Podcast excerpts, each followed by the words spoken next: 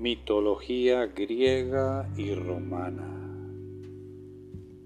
Una historia de la mitología clásica equivale a una historia de los orígenes de las culturas occidentales. No es la idea distinta del misterio lo que forma pueblos distintos, como quería Steinling, sino que son las razas diferentes las que estructuran la atmósfera espiritual que las envuelve, con arreglo a ritmos diferentes siendo los sistemas religiosos paganos la forma de reacción del hombre ante la naturaleza. Es evidente que es la esfera donde aquellos pueblos pueden dar a conocer con más desenvoltura sus actitudes más íntimas. Y en un momento inicial de la evolución de algún pueblo, cuando frente al mundo la actitud se ve maniatada por el misterio con sus concepciones religiosas, las que nos permiten deducir las posibilidades de ese pueblo, la envergadura de sus avances, el origen primero de una cultura y la ennotación típica de esa cultura. Hay que buscarla pues en la religión. ¿Cuál puede ser la causa de que la cultura occidental mediterránea anduviera rechazada en algunos siglos con respecto a la oriental,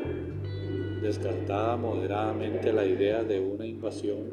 que nos civilizará y teniendo en cuenta la excelencia de la primera materia ibérica o mediterránea. No queda más solución que pensar en la inadaptación de la psicología de los pueblos occidentales a la civilización oriental y en una insuficiencia de las ideas centrales y moderadas de las ideas religiosas de estos pueblos, por crear una cultura autóctona y este fue el papel de Grecia, su ejecutoria inmortal en recibir la vena vital que venía de Oriente y adaptarla y en hacerla con arreglo a las necesidades de Occidente. El oriental fue panfeísta y en arreglo a esta idea procedió un sistema de dioses omnipotentes y misteriosos, inaccesibles a las posibilidades humanas. Grecia nos humanizó, los derivó a planos lógicos y a la capacidad para acercarse a los hombres